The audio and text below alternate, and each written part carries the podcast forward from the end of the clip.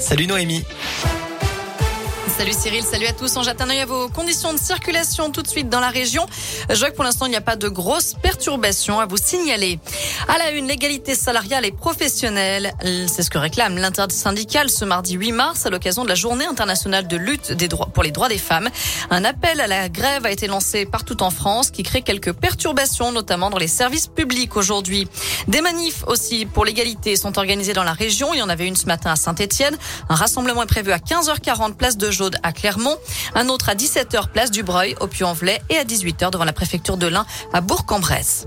Journée de grève également dans les EHPAD. Les salariés d'Orpea étaient appelés à cesser le travail aujourd'hui. Ils réclament de meilleures conditions de travail et une meilleure prise en charge des résidents.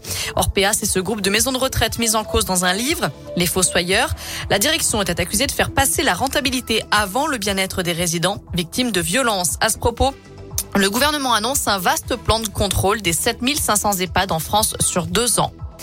Autre grève à la maison de retraite de la Loire à Saint-Just-Saint-Rambert aujourd'hui. Un débrayage a d'ailleurs lieu en ce moment pour réclamer des effectifs supplémentaires pour une meilleure prise en charge des résidents. À la page des faits divers, une famille intoxiquée au monoxyde de carbone ce matin à Culose, dans l'Ain. Selon le progrès, ce serait dû au dysfonctionnement d'une chaudière au fioul. Deux adultes et trois enfants ont été pris en charge par les pompiers puis transportés à l'hôpital. En bref, Nathalie Arthaud sera en meeting dans la région. La candidate lutte ouvrière à la présidentielle est attendue à Vénissieux, près de Lyon, le 1er avril prochain. Dans le reste de l'actu, le régulateur des médias, l'ARCOM, saisit la justice pour demander le blocage de cinq sites pornographiques sommés d'empêcher l'accès des mineurs à leur contenu. Ils avaient été mis en demeure en décembre, mais n'en ont toujours pas tenu compte. À l'étranger, la barre des 2 millions de réfugiés ukrainiens a été franchie. Plus de 2 millions de personnes qui ont fui leur pays depuis le début de l'invasion russe.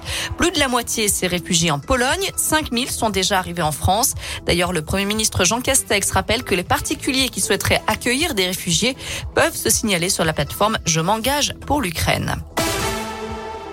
En foot, nouvelle séance ouverte au public à l'Etra. Les joueurs de la SS s'entraînent devant leurs supporters cet après-midi. Ce sera à partir de 16h. Ils préparent leur déplacement à Lille vendredi. En attendant, il y a de la Ligue des Champions à suivre avec les huitièmes de finale retour. Deux matchs ce soir. Liverpool, Inter Milan et Bayern Munich, Salzbourg avant le choc Real PSG demain soir.